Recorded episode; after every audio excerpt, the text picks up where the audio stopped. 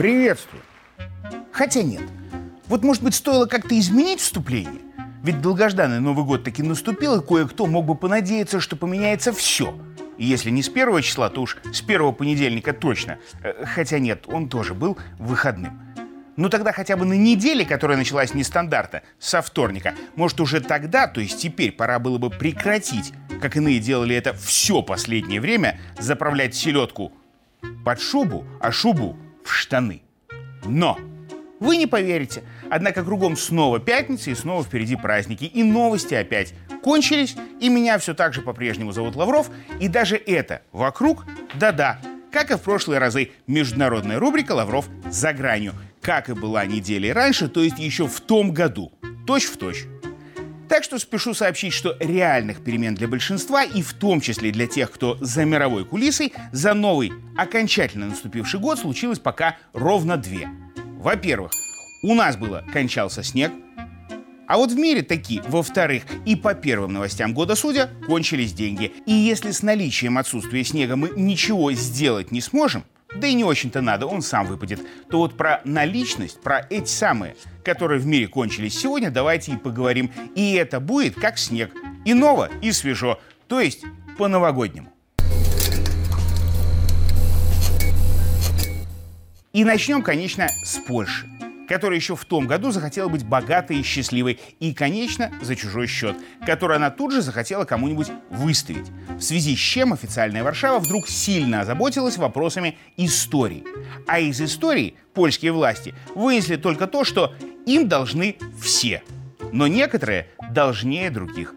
И так исторически удачно сложилось для поляков, что им самый должный оказалась та единственная страна Евросоюза, у которой на тот момент деньги еще были. Поэтому Варшава и выставила счет на триллион триста миллиардов Берлину. Долларов США, вернее, выставила как положено в злотах, но европресса мигом перевела, чтобы понятнее было, чем страдания и счастье поляков мерить.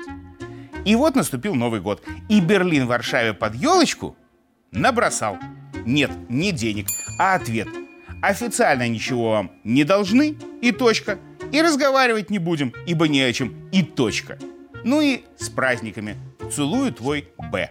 И теперь растерянная Польша просит ООН, чтобы там подсобили выбить из Германии долги. Но что характерно, 50%, как обычно было положено браткам в дикие времена, за возврат ООНу не обещает. Из чего уже с самого начала ясно, что денег у Польши не только нет, но и не будет потому как за так научные истории связываться с Варшавой ну никто не захотят.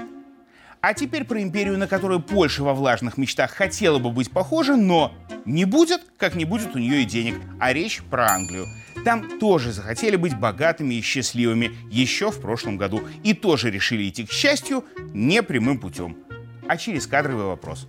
Взяли самого плохого своего премьера в истории и поменяли на еще более самую плохую премьершу. А потом взяли самую плохую премьершу и поменяли на премьера, который на этой неделе доказал, что самых плохих премьеров в истории Англии в стране гораздо больше, чем денег, которых нет. А все потому, что для покрытия рекордного дефицита бюджета, из-за чего на острове бывшего везения месяц подряд шли забастовки, так вот, для резкого решения этой проблемы Риши Сунок предложил всем англичанам изучать математику минимум до 18 лет, чтобы улучшить аналитические способности, которые, по мысли премьера, очень нужны, чтобы зарабатывать нормальные деньги.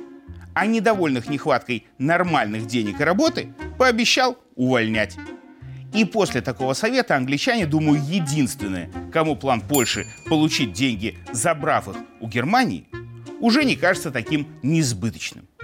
А сейчас перекинемся за океан и поговорим про бывшее английское захолустье, ну, то есть про США, где проблемы с деньгами больше, чем у Польши, ФРГ и Англии вместе взятых, но которые при этом озабочены, ну, совершенно другими вопросами.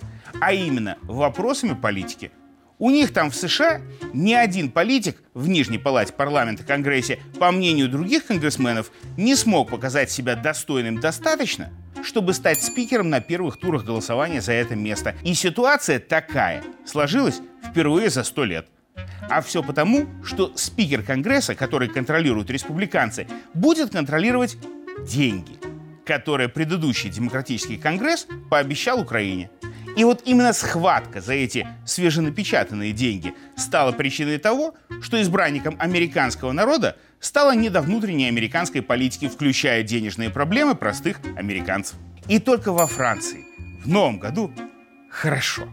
А все потому, что французы уже смирились, что денег нет, еще в прошлом. Когда провели среди себя опрос и выяснили, что каждый десятый продаст свой подарок, чтобы отбить деньги, потраченные на жизнь, а не на подарки. И вот как только они перестали расстраиваться по денежным пустякам, Новый год тут же принес французам радостные вести. В праздничную ночь в столице сожгли меньше машин, чем в прошлом году, всего-то 700, а задержали людей гораздо больше, полтыщи, всего за несколько часов – о чем весьма гордый собой их министр внутренних дел и отчитался им всем. И сразу стало ясно, как действительно немного французскому человеку для счастья действительно надо. А самое смешное, что несмотря на очевидные финансовые кризисы и на еще более очевидные провалы с методами их решения невзирая, Политики Польши на грядущих осенних выборах, чинуши Англии, Франции, Германии и США, вот все они еще смогут задержаться при власти, если смогут доказать своим избирателям, что проблемы у избирателей не такие уж и большие. Да и виноваты в них не только лишь они, бюрократы все. А сделать они все это попытаются путем полного контроля над обычными и социальными медиа, роль которых в новом году по всему миру будет лишь расти.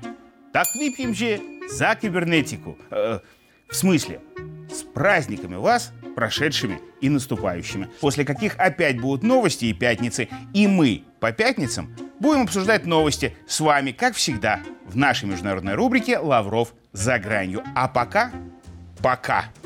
И хороших вам новостей. А лучше, может, пока. Никаких. Нам и свежего снега вполне хватит.